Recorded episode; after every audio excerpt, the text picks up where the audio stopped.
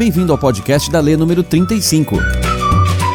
No episódio de hoje, a Síndrome do Isso Eu Já Sei.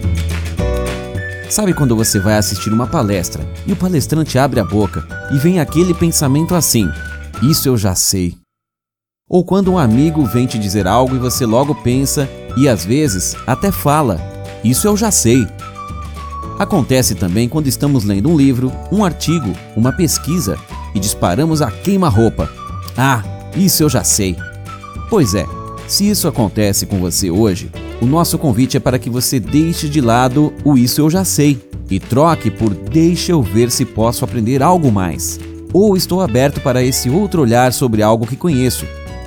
Ou apenas vou ouvir e reter o que me for bom. Há um ano estivemos num grande evento e, como abertura, o palestrante pediu à plateia que todos deixassem de lado duas frases: Isso eu já sabia e isso é óbvio. Esse conceito só veio reforçar algo que já praticávamos há anos, que é o conceito do mestre-aprendiz.